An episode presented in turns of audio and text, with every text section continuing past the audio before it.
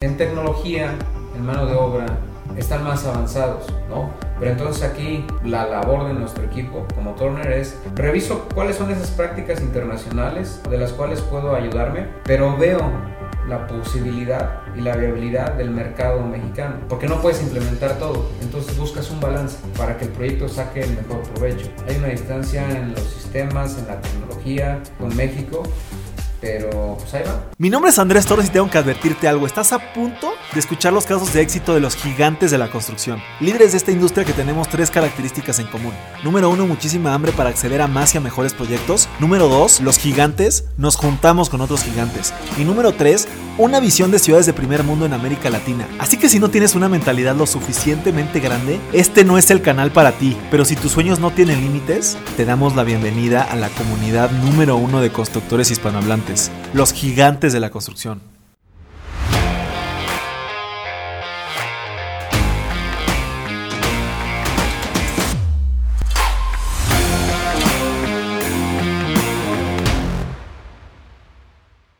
Gigantes, bienvenidos a un episodio más de este podcast más importante de construcción hispanohablante. El día de hoy estamos aquí en Reforma, en las oficinas de Turner International, eh, con Omar Azad, el director de operaciones y proyectos de, esta empresa. Primero que nada, Omar, pues muchísimas gracias por recibirnos acá en tus oficinas y por darnos un poco de tu tiempo para compartir tu expertise y todo lo que sabes de la industria de la construcción. No, eh, al contrario, gracias por la invitación y siempre da mucho gusto eh, hablar, compartir experiencias y también eh, pues escuchar de pronto algunas otras experiencias que se dan en la industria. Bienvenidos. Muchas gracias, muchas gracias Omar. Y pues nada, aquí sí estamos ya con, con el casco curiosamente al lado de tu proyecto, que, que, está muy curioso que tengas aquí la oficina y te haya tocado un proyecto al ladito. Así Creo que eso es una bendición en la industria de la construcción, que luego siempre tienes que andar viajando. Ahorita me platicabas que tienen proyectos en diferentes estados. Entonces, pues siempre es, siempre es muy curioso tener aquí un proyecto muy cerca de, la oficina. Y, bueno, me, gustaría presentarte rápidamente. Sé que eres ingeniero civil del Politécnico Nacional. Eh, tienes estudios también en el Instituto Tecnológico de la Construcción y en el Project Management Institute. Eh, vi en, tu trayectoria en LinkedIn que pasaste literalmente por todo este proceso de, tradicional, por así decirlo, en la industria de la construcción. Que eres residente de obra, superintendente de obra después estabas en la parte de control, después administración en control y después ya llegaste a la dirección de proyectos. Entonces, me, me gustaría que nos platicaras un poquito cómo ha sido tu trayectoria profesional, eh, pues desde que estabas en la carrera o a lo mejor desde antes de la carrera, cómo fue que tomaste la decisión de entrar a esta industria y, pues en específico siempre me gusta preguntar cuál era, cuál era la visión o cuál era el sueño en aquel entonces, ¿no? de, ser constructor o, de transformar pues de cierta forma la forma de la que las personas viven, ¿no? Eh, pues mira, el, en realidad a mí siempre, siempre me sentía atraído por la... Tenía eh, tres temas que, que, llamaban mi atención. Uno era todo lo que era mecánico, lo que representaba armar, desarmar, eh, hacerlo funcionar. mi abuelo es, es mecánico, entonces ahí tuve mucha influencia eh, de él y me encantaba, a mí me encanta meterme a las herramientas, agarrar el taladro. Eh, el esmeril es algo que, que, fue inculcado por él, entonces la mecánica la tenía perfilada. Fíjate, perdón que te interrumpa, mi, abuelo era igualito, algo así, muy parecido. Él decía que era ingeniero mecánico, pero en realidad yo todo el mundo sabíamos que nunca estudió nada. y, este, y él, era, él llegó a ser gerente de maquinaria de Inca. Ah, vale. Entonces le encantaba el tema de la, de la maquinaria y esto que Ah, pues es una historia similar, ¿no? Eh, mi abuelo eh, sabía, eh, difícilmente aprendió a leer, era de, raíces muy sólidas, humildes, y él se agarra el talado, se agarra el esmeril, se soldar tubería, todo lo que pueda hacer manual es porque era el chalán oficial de, de mi abuelo. Entonces, lo que él hacía, yo andaba con él. Ahí la afinidad de la parte mecánica. Las matemáticas eh, me retaron, no, no, era yo tan, tan hábil, pero me terminaban gustando las matemáticas, ¿no? Y tercero, el tema de la construcción siempre, siempre llamó mi atención por, por el tema multidisciplinario. porque a mí me gusta hacer mucho de todo. Si hago lo mismo me aburro. Entonces en la construcción yo vi una oportunidad de interactuar con la especialidad eléctrica, de interactuar eh, con obra civil, de interactuar con los arquitectos, de interactuar con los consultores. Entonces como que yo siempre supuse que iba a hacer diferentes cosas eh, y nunca me iba a aburrir. Y bueno, creo que creo que en eso acerté porque eh, nunca, nunca en realidad me, me aburro.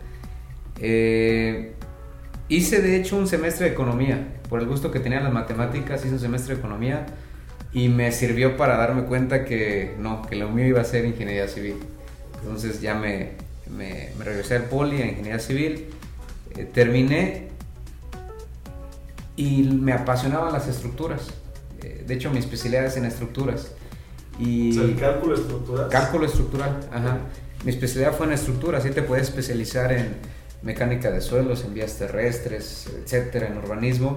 Y yo elegí estructuras porque pues combinaba construcción con matemáticas, era como que la convergencia de dos de los tres temas que siempre me apasionaban. Y, eh, pero eh, no te voy a mentir, me costó no encontraba una posición en, una empresa eh, de calculista eh, como recién egresado, no la hallaba, no la hallaba, y a mí me urgía ya este, independizarme. De hecho, ahí como que, bueno, yo, soy ingeniero civil también, eh, pero como que al menos en, bueno, yo estoy en la Universidad Iberoamericana, pero al menos en la Universidad Iberoamericana te hablaban de que para tú poder ser estructurista realmente tendrías que tener una maestría. Lo cual entiendo que no pasa en otros países, o sea que como tú dices te especializas, o no sé si en el poli, si salen ya con esa opción de decir, sabes que yo soy estructurista. Si sales con un... en realidad, durante eh, eh, la carrera del Politécnico es, o era en aquel entonces, eh, muy cargada al cálculo. Cálculo, cálculo, cálculo y, muy cargada al tema de estructuras. Al final toma la especialidad. Pero lo que dices es correcto. Al final, si lo, que yo vi cuando empecé a ver el mercado, qué había para empezar a chalanear en temas de cálculo de estructuras, estaba muy restringido. Y bueno, efectivamente necesitas más conocimiento y más preparación, lo cual iba a ser una maestría. Pero eran al menos dos años, eh, México, fuera de México, que, que yo ya no podía este, financiar, literalmente. Entonces me volteé a la construcción. Eh, e inicié, como bien lo acabas de señalar, eh, desde lo más eh, básico, haciendo números generadores, haciendo residente de obra. ¿De qué obra? De lo que fuera. banquetas, pavimentos, infraestructura, eh, que por cierto me prometí nunca más hacer una restitución de eh, agua potable aquí en la Ciudad de México. espero nunca volver a hacerlo, casi me linchan. Este, ¿Por qué? pues deja, eh, una vez era un 24 de diciembre y dejé a, bueno, sí, era el responsable yo, dejé a dos colonias sin agua. Este, entonces imagínate, ¿no? uno tiene la intención, pero estás haciendo el cambio de tubería, no llegó eh, la válvula, eh, no podías abrir el, eh, el, pues vaya, el paso del agua hacia esas colonias. Ya. Y la gente estaba mi, mi, mi padre Me cuenta una historia, bueno, también algo similar, que bueno, mi, padre tuvo la fortuna de ser de las empresas que más obra ejecutan en el Centro Nacional de las Artes. Ajá. Y, ahí también me cuenta que pues tenían que hacer algo con el drenaje y rompieron el drenaje sin querer y inundaron la colonia, creo que es la Country Club ahí detrás del, Centro Nacional de las Artes. Y también se metieron en un broncón. Pero digo, al final, al final resolvieron, pero creo que sí ese tema de, de los drenajes en una ciudad tan, con tantos temas como la Ciudad de México puede ser complejo, ¿no? De hecho, todo lo que es el subsuelo en la Ciudad de México, como hay, es un reto la coordinación, los registros de instalaciones existentes, eh, es un tema. Pero sí, el tema del agua potable es un tema y me respeto para quien lo lleva, ¿no? Este, bueno, y así supe que lo mío no iba a ser la obra pública, ¿no? este, estuve residente haciendo generadores, como te comentaba. Después de la mejor yo creo que más o menos tuve dos años en esas funciones y después entré a la maestría en construcción. Estaba yo en administración de la construcción. Quería yo complementar, yo noté que cuando salí del Politécnico tenía eh, mucho conocimiento en temas de cálculo, en temas técnicos, en temas de especificación, pero tema administrativo estaba yo, este, me sentía yo súper verde. Me metí a esa maestría para complementar esa parte y no me fue tan mal, complementó ese conocimiento que carecía yo y, este, y ahí pude, pude seguir trabajando. Entonces, trabajaba y estudiaba en ese Creo que falta un poco también de eso en, la carrera de ingeniería civil, ¿no? No sé qué opinas tú. Yo el otro día estaba pensando, había una materia que se llama gerencia de proyectos en, mi, carrera. Y, y, después de un tiempo, pues, era una carrera muy, era una materia muy complicada, muchas personas reprobaban, pero se basaba en resolver problemas en Excel. Pero yo después de un tiempo me di cuenta que eso no tiene nada que ver con gerencia de proyectos. O sea, la parte de gerencia de proyectos es verdaderamente pues, ver todo el proceso de administración de una obra desde el, desde el prediseño, diseño, preconstrucción, hace rato me comentabas, preconstrucción y construcción, o sea, todo, y, y, postconstrucción. Todos esos procesos son los que debería de, de verse en, una materia de gerencia de proyectos. Y creo que eso también es algo, así como la parte de estructuras, que al menos yo me quedé con un poco de, vaya, ahora que yo lo veo y que nosotros también hacemos al final administración de proyectos, pues se me hace que, que falta ese complemento en las carreras de ingeniería civil. No sé qué opinas tú. Sí, y te voy a hacer dos comentarios al respecto. Bueno, entonces, ya estaba Omar con la parte técnica, ya estaba Omar con la parte administrativa, pero me faltaba algo que conectara eh, ambos temas y fue que hice la especialidad en gestión de proyectos, precisamente para conectar la parte técnica con la parte administrativa. Ahora, eh, lo que acabas de comentar no se limita a la construcción. De hecho, eh, a, mis hijos ¿no? de 8, 9 y 4 años, les enseñan, y como a muchos otros pequeños les enseñan en la escuela, pues las matemáticas, la historia, español, lo que quieras pero también se les debe de enseñar de proyectos. Tienen que entender eh, el valor de hacer un plan, de que ese plan le ponen objetivos, ese, esos objetivos le ponen recursos y se convierte en un proyecto. Entonces, no solo en la carrera, eh, contestando lo que comentas, no solo en la carrera, sino a lo largo de toda la preparación académica y escolar de una persona, eh, le va a agregar un gran valor que maneje proyectos. Y ya si después vas a hacer eh, te vas a dedicar a la construcción, te va a ayudar mucho. Pero si vas a ser contador, ah, pues ya sabes que cada año vienen las auditorías, te va a permitir planear los tiempos, planear los recursos, va a haber un inicio, va a haber un pico, va a haber un fin y va a haber un entregable. Si eres contador, si eres civil, eh, si eres arquitecto, el tema de gestionar un proyecto te va a ayudar. Y contestando tu, complementando la respuesta es sí, en el Politécnico te enseñan a hacer muy buen técnico, pero falta ese complemento, gestionar un proyecto, entenderlo, hacer un programa, hacer un cronograma de obra, ¿no? Y que ese cronograma, eh, esa secuencia constructiva, se va a hablar con un flujo y que ese flujo no representa necesariamente el valor de producción. ¿Por qué? Porque hay eh, divorcio del anticipo con la producción, lo tienes que ir este, monitoreando. Entonces, eh, la respuesta sin ninguna duda es sí. Necesitamos eh, preparar a no solo a los universitarios. O sea, un tema cultural también. Sí, tema cultural. Hoy en día tengo la, eh, la, fortuna de, ayudar ahí con, un, mi granito de arena en el tema de, de académico me gusta cada vez que se puede dar conferencias, cada vez que se puede este, participar en ciertas cátedras.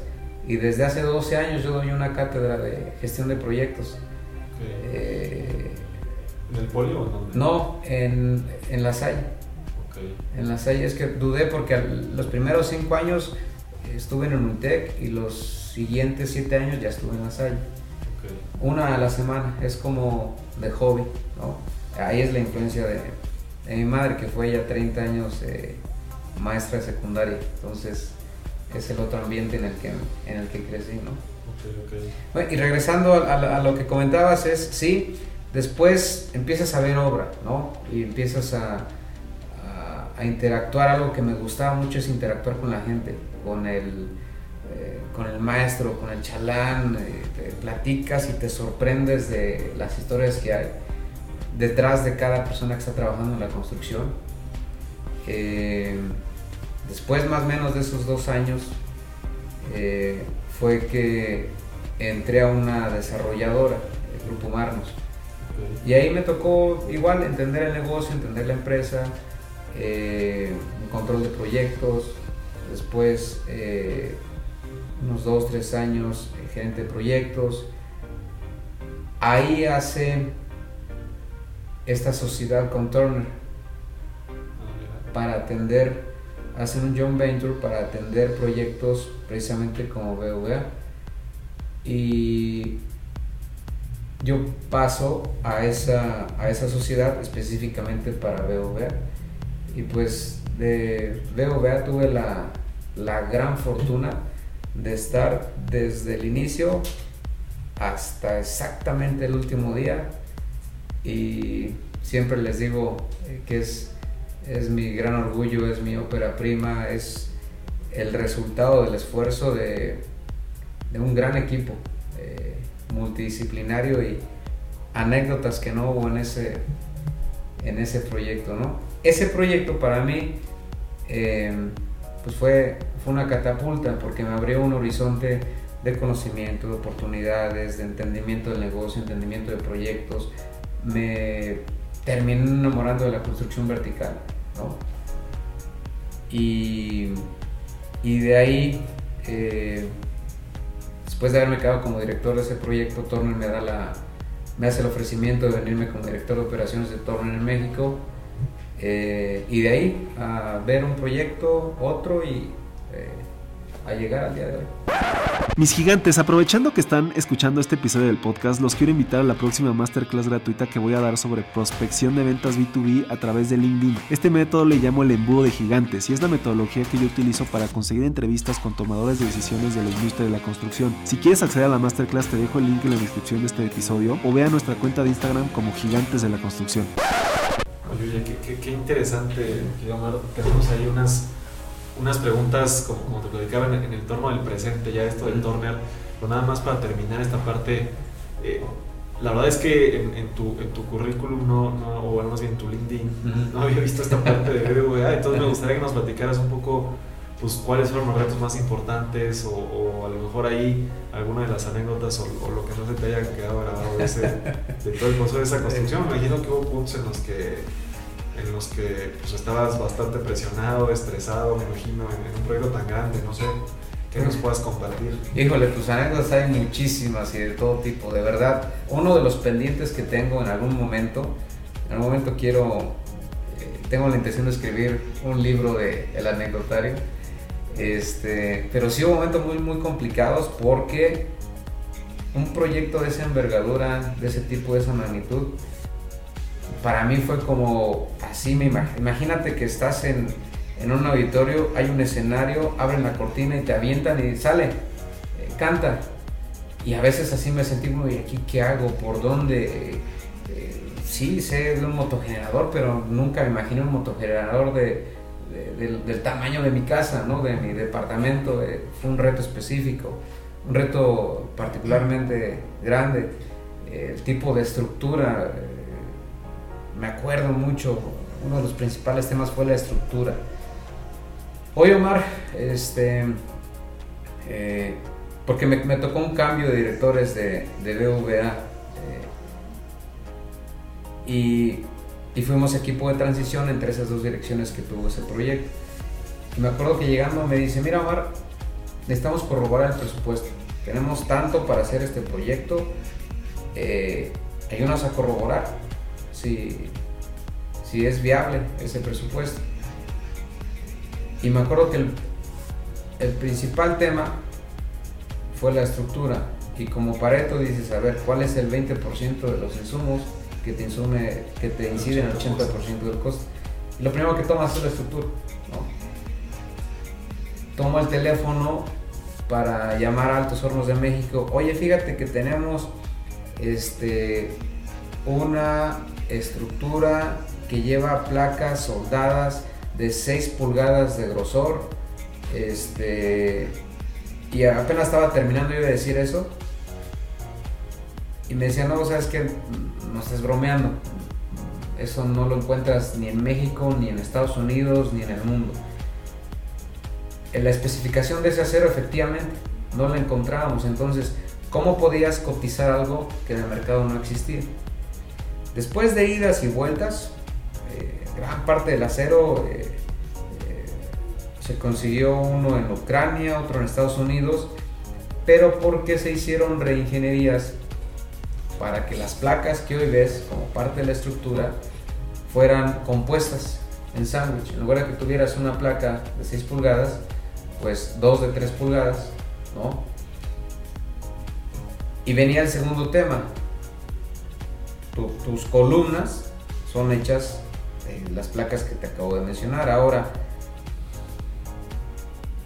ponles un armado, ¿no? Un acero reforzado como un núcleo a esas placas. Y adentro de, esa, de ese entramado de acero, ponles una viga IPR. Y entre la viga IPR, el acero de refuerzo y el acero estructural, vaciale concreto de 500 kilogramos centímetros cuadrados. Era cómo te asegurabas que en ese cubo quedaba perfectamente este, dispersado el, concreto y por el entramado del acero de refuerzo, pues tenías que pedir, obviamente, este, componentes especiales a la mezcla, la mezcla del concreto. Y además eran columnas muy particulares que no existía en el mundo, ningún laboratorio, ningún libro, ningún manual que te dijera esto te resiste dos horas al fuego. ¿no? Entonces, eh, una pieza en particular se tuvo que probar para que efectivamente no solo resistía a dos, resistía muchísimas más. Pero es tema de un incendio? Ajá, sí. Y a nivel mundial te piden dos horas. Aquí en la Ciudad de México el reglamento en aquel entonces eran tres horas. Eh, porque la infraestructura para atacar un incendio es más, más lenta. Más lento. Ahora, no son tres horas para que el elemento sea eh, deformado o, que pierda sus propiedades. Son tres horas a partir de que el fuego toca la superficie y lo que tarda en llegar al acero. Entonces, este, eh, bueno, una de las anécdotas fue el hacer construible esa columna, el probarla contra, el, obtener la certificación que, efectivamente era contra, contra fuego. Y en, esa, en ese proyecto yo creo que hubo más o menos 30 diferentes contratistas, al menos. Y de esos 30, yo creo que en una mesa llegamos a estar siete nacionalidades o ocho nacionalidades distintas. Eh, el diseño pues fue eh, de Rogers en asociación con Legorreta. Entonces eh, podíamos tener de un lado ingleses, del otro lado de Legorreta, obviamente de México. En mi propio equipo había venezolanos, puertorriqueños, norteamericanos, mexicanos. Ya llevo aquí cuatro más inglés 5, más BVA español 6, ¿no? Y había un representante del cliente que era cubano. Entonces, ya te dije ahorita siete nacionalidades en una junta ejecutiva del proyecto. Y una de las anécdotas es que eh, pues, estamos viendo un tema y el representante del cliente me apoya en una idea y yo le digo, gracias y se queda así, porque yo le dije, pues aquí en México es gracias, ¿no?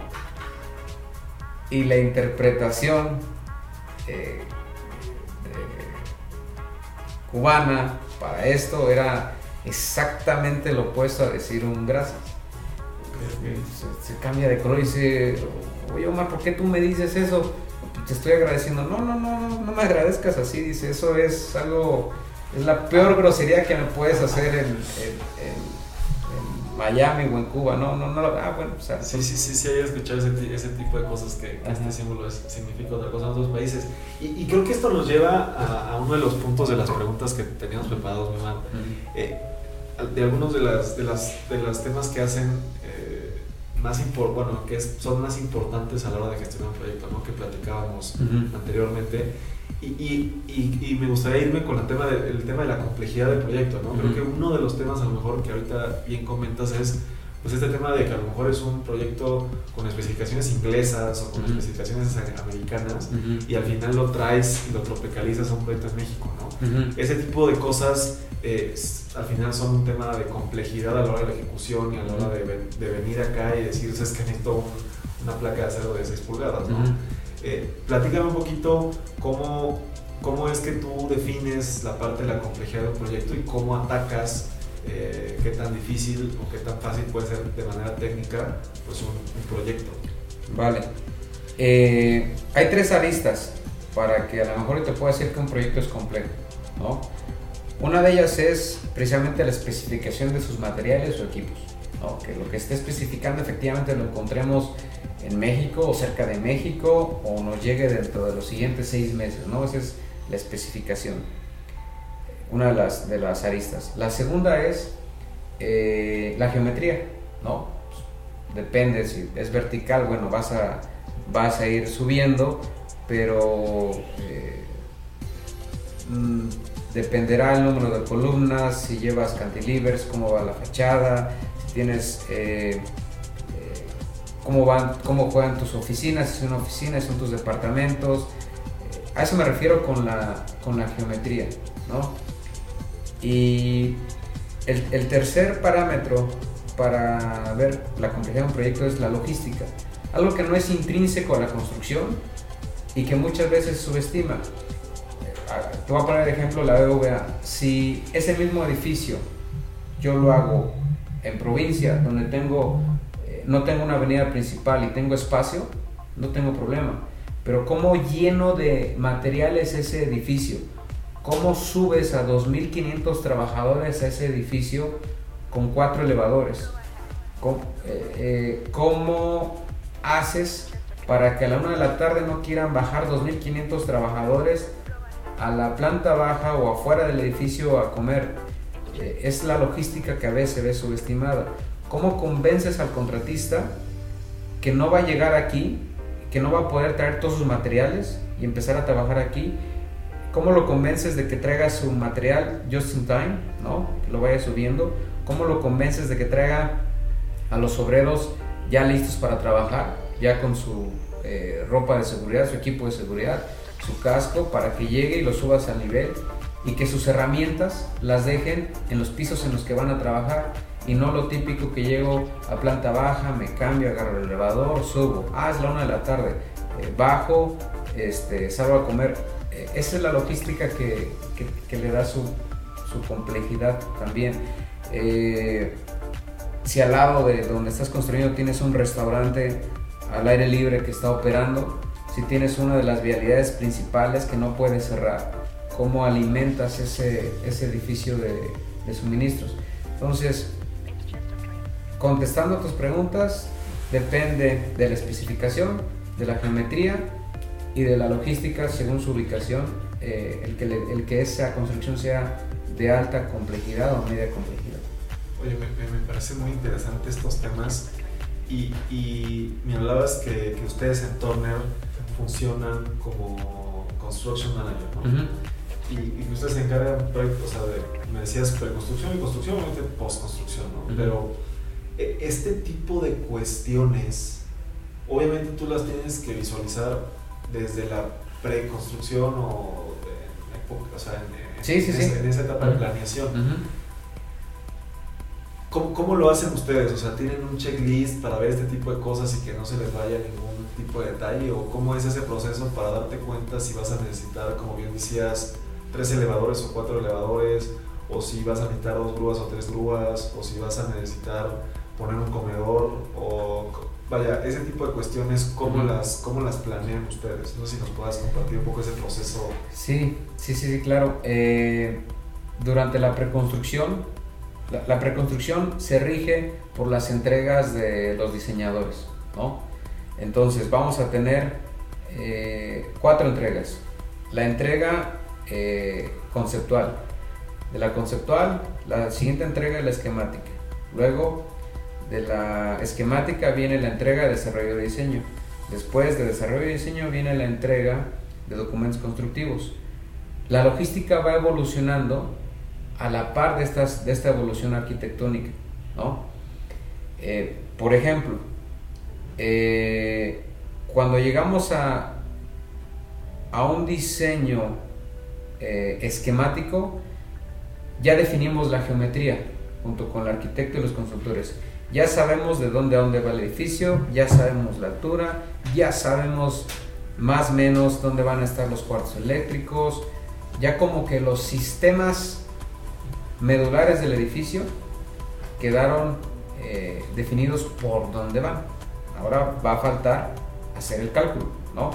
O por ejemplo, hoy aquí, no, aquí tengo restricción para meter mis montacargas, entonces desde la preconstrucción, cuando estás haciendo la estructura, te digo, déjame espacio en el core central para usar mis montacargas por adentro del edificio, ¿no? O eh, en aquel entonces nos tocó ser precursores de, de esta de este sistema en México, que era el, bueno, eh, tiene, tiene patentes el nombre, pero es el shuttle o jump lift o como le quieras llamar, que consiste en que tú partes el edificio de manera vertical para que metas tus elevadores provisionales y los vas, los vas subiendo de nivel tus, tus, elevadores, los vas jalando conforme vas creciendo el edificio y te van alimentando el edificio. son temas de, de, logística que vas viendo en la preconstrucción. Oye, eh, la fachada. Eh, la fachada la vamos a modular de tal manera eh, para que no tenga piezas especiales que me impacten en mi logística. Oye, ¿qué vamos a hacer con los baños? Ah, ¿Sabes qué? Es oficina, los baños van en el costillar izquierdo. a lo mejor puedes decidir prefabricar parte de esos baños en taller para únicamente llegar y montarlos, como eh, les tocó hacer a nuestros colegas de Turner en, el Wilshire en, Los Ángeles. Todo el costillar que tiene de baños, todo está prefabricado fuera. Entonces son temas que vas viendo eh, oportunidades en la preconstrucción. Es que ahí me llama mucha atención de empresas internacionales como Turner, o, entiendo yo muchas gringas que vienen a México pues que sí tienen como una visión de hacer las cosas diferente que las empresas mexicanas, ¿no? No sé qué opinas de ello, o sea, que siento que todavía hay, aparte de un tema de poco profesionalización que medio ya lo platicamos, pues también siento que hay, o sea, una forma diferente de ejecutar los proyectos en Estados Unidos que en México, ¿no? Es una realidad. Orden, calidad y todo eso. Es una realidad y pues en, en tecnología, en mano de obra, eh, están más avanzados, ¿no? Pero entonces aquí sobre todo la labor de nuestro equipo como Turner es reviso cuáles son esas prácticas internacionales que, de, las cuales, de, las, de las cuales puedo ayudarme, pero veo la posibilidad y la viabilidad del mercado mexicano, porque no puedes implementar todo, entonces buscas un balance, buscas un balance eh, para que el proyecto saque el mejor provecho. Eh, hay una distancia, hay una distancia en los sistemas, en la tecnología eh, con México, pero pues ahí va. Ahí va, pues ahí vamos. Ya tendremos que ir mejorando. la, siguiente pregunta, que bueno, en realidad es la segunda, pero me, quise brincar al tema de, la complejidad. Eh, fíjate, tengo entendido que en el PMI no viene esta parte de entender al cliente.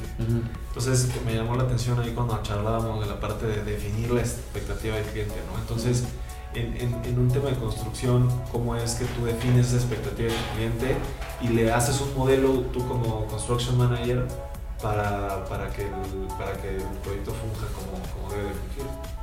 Eh, mira, la, la, el manejo de la, la, gestión o el manejo de la expectativa del cliente es es igual de importante que el proyecto en sí, porque de los primeros temas que yo ahora con la experiencia, experiencias anteriores, buenas y malas, te puedo decir, tienes que hacer ese mimetismo con el cliente para entender qué es lo que quiere.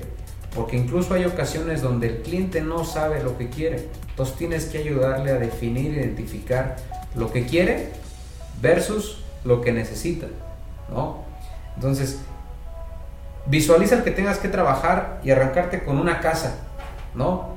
Pero no has entendido bien lo que le gusta al cliente y lo que no le gusta.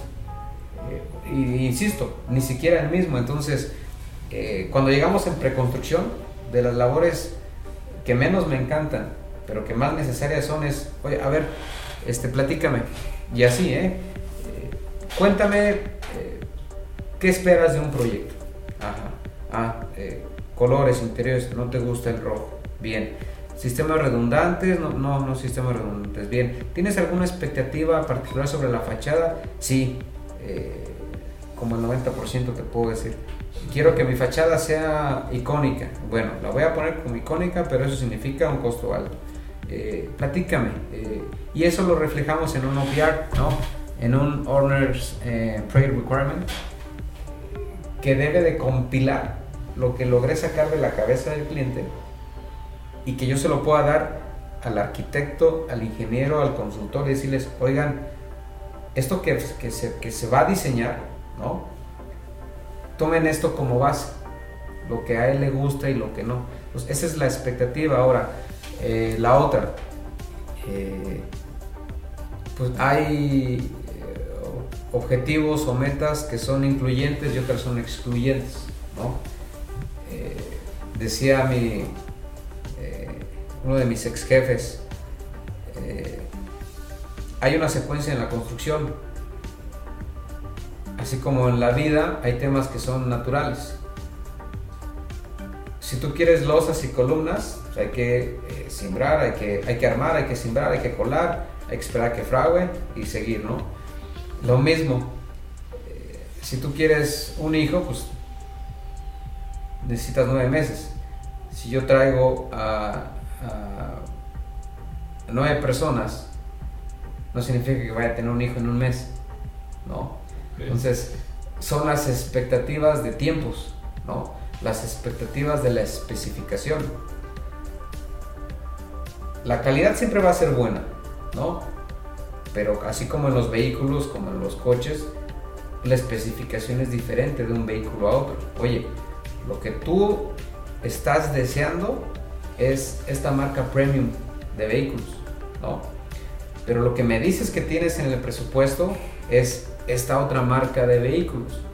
Alineemos la expectativa. Entonces ahí entra mi labor en preconstrucción, es decir, yo sé que esto es lo que quieres, te alcanza para esto, vamos a, balancear esa expectativa. Entonces no sé si, si me alcancé a explicar la importancia de manejar la expectativa del cliente entre lo que quiere, entre lo que necesita y entre lo que tiene. Y ahí, ahí tengo una pregunta, creo que me queda claro, pero ¿qué pasa, por ejemplo, si como bien dices, tú no entras en la etapa de preconstrucción? Ajá y llegas, por ejemplo, ya sabes que pues, voy a hacer esto y lo voy a hacer así, y necesito que tú seas mi construction manager o mi contratista, lo que sea, y sucede lo que acabas de decir. Quieren un Ferrari y traen el presupuesto para un Volkswagen. ¿Qué pasa? ¿Qué haces?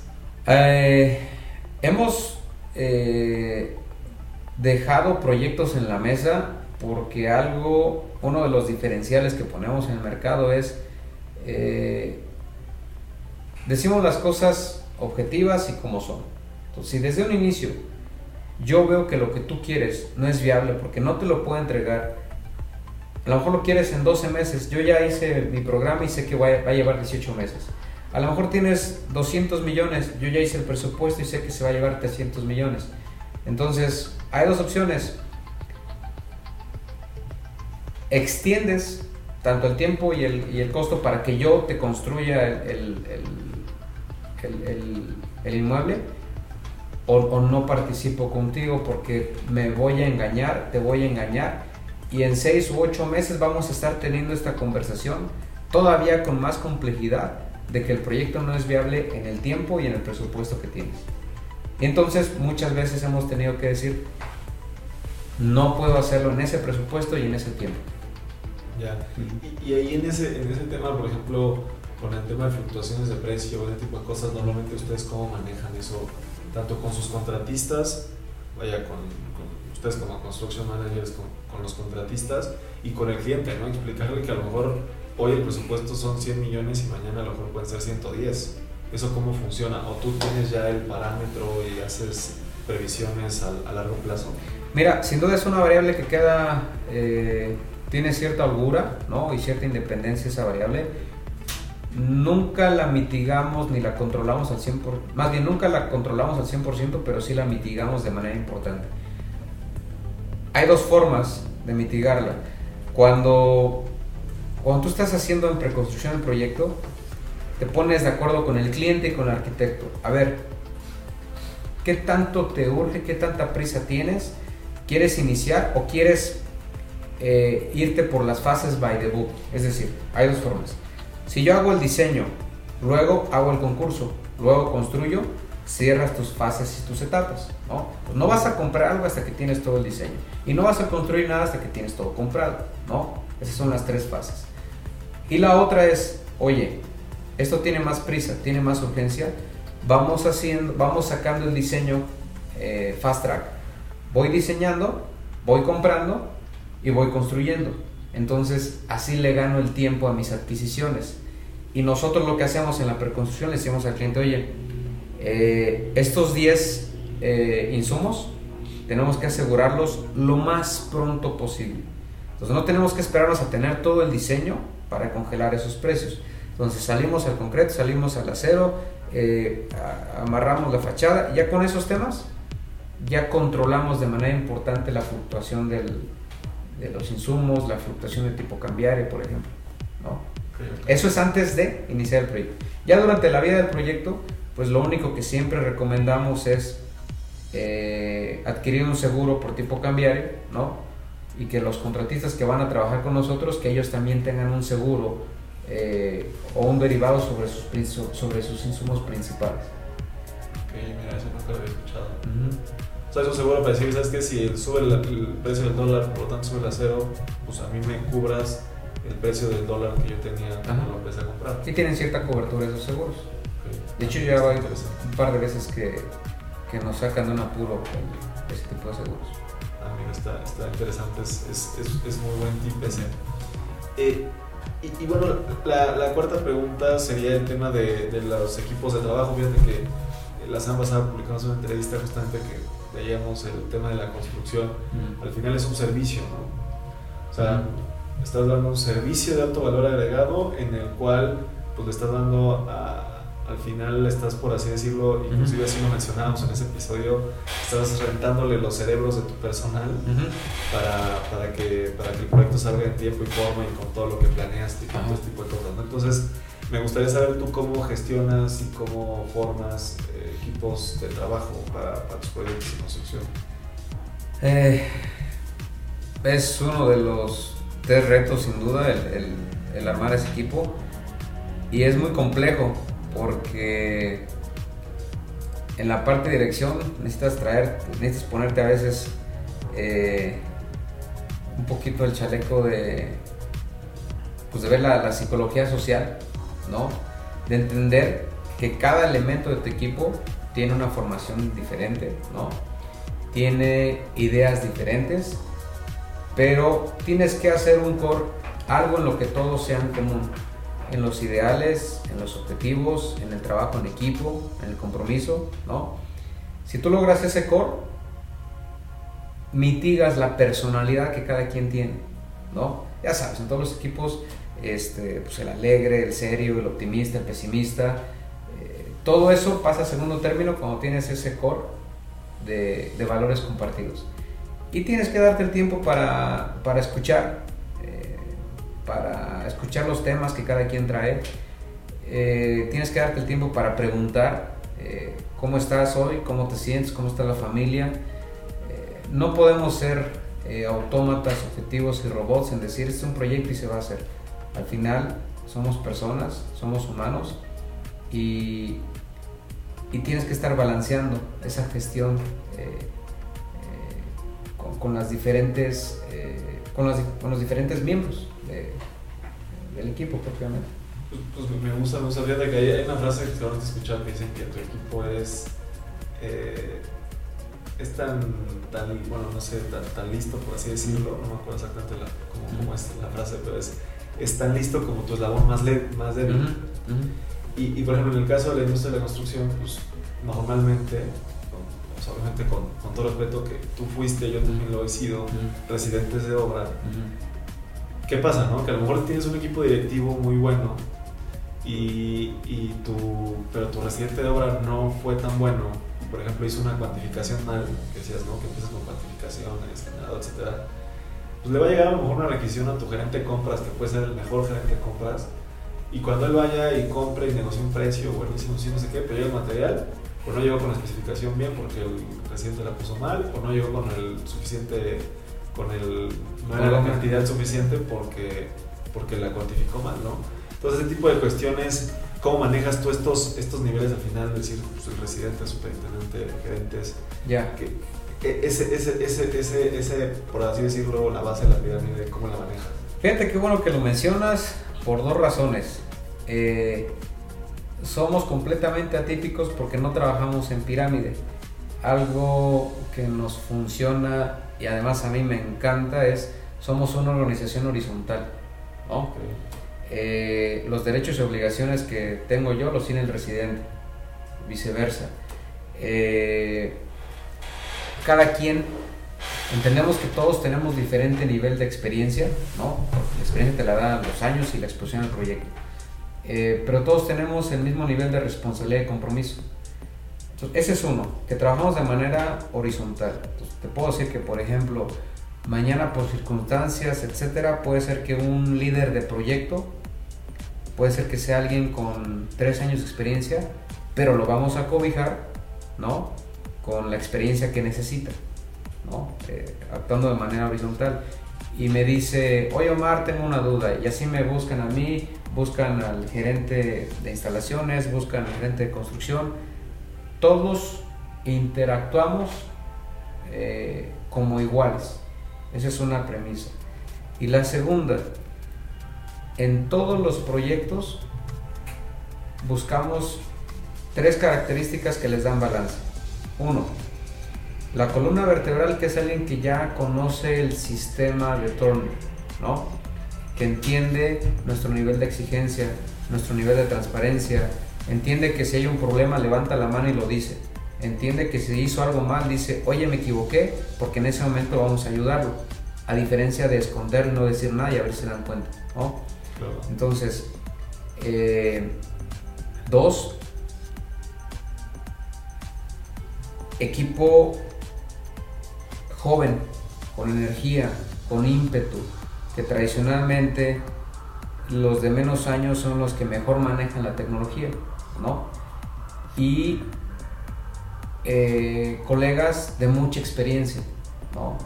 Como digo yo, los, los de más suerte de cabello blanco, los de menos suerte sin cabello, yo estoy en el segundo grupo.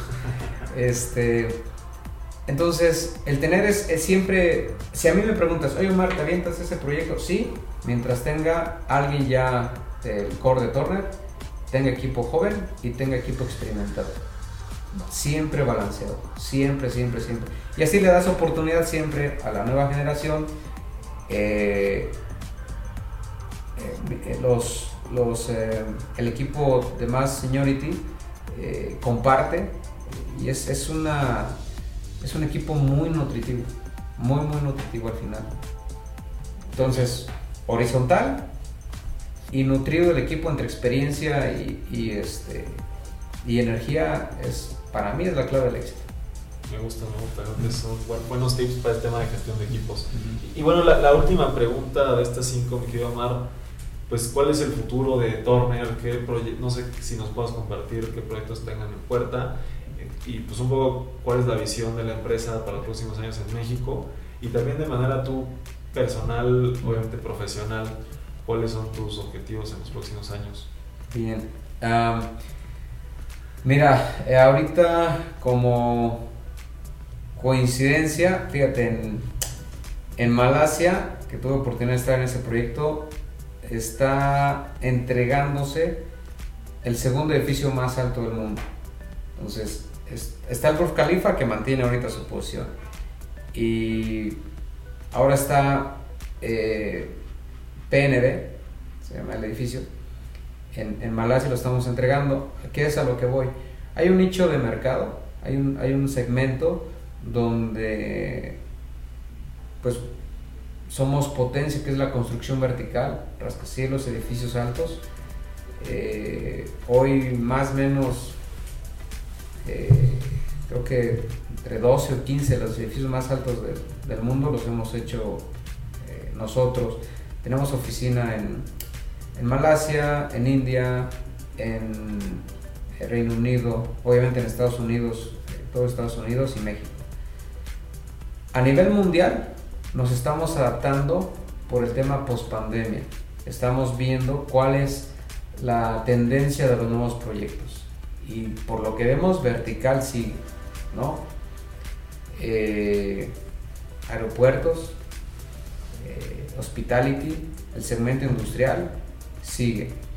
Aquí en México eh, dependerá mucho de las políticas, ¿no? de las autoridades para incentivar la inversión. ¿no? no tanto por el COVID, sino por, por, por lo que se, se, incentive aquí. Eh, qué tipo de proyectos, qué tipo de, regiones. Eh, vemos oportunidad de región hacia, de, inversión en la región del sureste. vemos el hospitality, el segmento hotelero como un buen segmento a, seguir seguir incursionando. Eh, oficinas menos, residencial renta nos hemos convertido en, pues, prácticamente en especialistas porque es como se parece más a manejar un hotel, ¿no? construir un hotel que construir la, la vivienda clásica para, para, para venta. ¿no? Y pues en esas, en esas expectativas de lo que está pasando en construcción a nivel mundial en Torne y en México, eh, pues mi idea y, la de mis colegas es seguir teniendo experiencia, seguir creciendo, ¿no? Si me puedo eh, quedar a crecer aquí en el mercado eh, mexicano con Turner, adelante. Y si surge una oportunidad fuera de México, pues probablemente la evaluaré. A ver, ya veremos. En un año platicamos y a ver qué pasó. no, creo que sí, Omar. Pues, pues qué interesante y, y, a mí me, bueno, me dan este tipo de empresas que pues, tienes la posibilidad a lo mejor de ir a otro país y pues sí, ver diferentes perspectivas de lo que es la construcción y pues a lo mejor ahí también hay mucha oportunidad de conocer y de seguir creciendo, ¿no? Eh, pues, pues muchas gracias. Tenemos una pregunta bonus con la que terminamos todos los episodios. Nada más antes me gustaría que, que, nos dejaras algún medio de contacto, si alguna persona que nos está escuchando te interesaría por ahí escribirle o contactar a Turner o no sé si tengas ahí alguna forma en la que puedan buscar o la página web, lo que sea. Sí, sí, sí, claro. Eh, las tres. Está la página eh, Construction, ¿no? y ahí están las diferentes oficinas. Está en la oficina de eh, Latinoamérica y Caribe. Ahí está mi contacto, mi correo, mi celular. Eh, o asad.tcco.com, asad con doble S. Y el celular que es el 1634 91 33. Ahí lo que necesiten estamos pendientes. Perfecto, pues muchas gracias. Y pues la, pregunta, la última pregunta con la cual terminamos todos los episodios es que yo voy a construir la primera ciudad perfecta en la historia de la humanidad, una ciudad 100% inteligente, 100% sustentable desde toda tu experiencia en, el sector de la construcción y también de forma personal, ¿cuáles serían las características que tendría que tener una ciudad para considerarse perfecta? Desde el punto de vista constructivo. Y personal también. Uy, eh, tendría que tener un buen balance entre los tipos de, de giros de negocio que vas a tener ahí. Eh, tendría que tener una conexión muy bien estimada y calculada entre el transporte, la escuela, el hospital, la vivienda y sobre todo tendría que dar oportunidades a los diferentes segmentos sociales y económicos para una convivencia eh, igualitaria. ¿Qué es lo que pasa o a, cuál es mi punto? Los grandes intentos que se han hecho de construir estas ciudades, los que las han construido terminan sin tener una oportunidad dentro de esa ciudad. Entonces a mí me encantaría ver un condominio donde está el director corporativo de una compañía y donde está el maestro albañil que le tocó participar en la cimentación de ese edificio. Entonces, eh, es complicado por los temas de costos, pero ya por ahí sé que algunas ciudades eh, en el mundo eh, hacen, esos, hacen esa exigencia a los desarrolladores para que permitan que los diferentes segmentos sociales y económicos cohabiten en un inmueble. Ah, mira, me gusta ese tema, creo que está está interesante encontrar esa forma, ¿no? Porque que no suceda como acá en México, que de repente tienes un, una zona a lo mejor con, con un poder adquisitivo muy alto, pero que todas las personas que trabajan ahí vienen de otro lado muy lejos y entonces eso genera pues mucha contaminación en, la huella de carbono para llegar, malestar en las personas por ese, ese traslado, etcétera, etcétera, que bueno, sabemos que es un problema acá en la Ciudad de México. Pues, pues ahora sí que, mi querido Omar, pues muchísimas gracias. No sé si quieras concluir con algo la entrevista. No, no, no, al contrario, eh, agradecerte el tiempo y, aquí estamos, a las órdenes. Vale. De luego, pues ya estaremos ahí mandando el episodio. Y pues siempre decimos que ya lo eras, pero aquí nos gusta proclamarte un gigante de la construcción. muchas, gracias. gracias. y aprovecho para agradecer siempre a todo el equipo. Me considero afortunado de, de personas magníficas, especialistas, conocedoras. Eh, yo soy admiro a todos y a cada uno de, los participantes del equipo que hoy eh, me toca encabezar, ¿sabes? Ah, mira, qué, qué, bien, pues saludos a, a, todos los que se quedan hasta el final del episodio del equipo de Tornian. Pues muchas gracias a todos los gigantes y nos vemos eh, muy pronto con un episodio nuevo.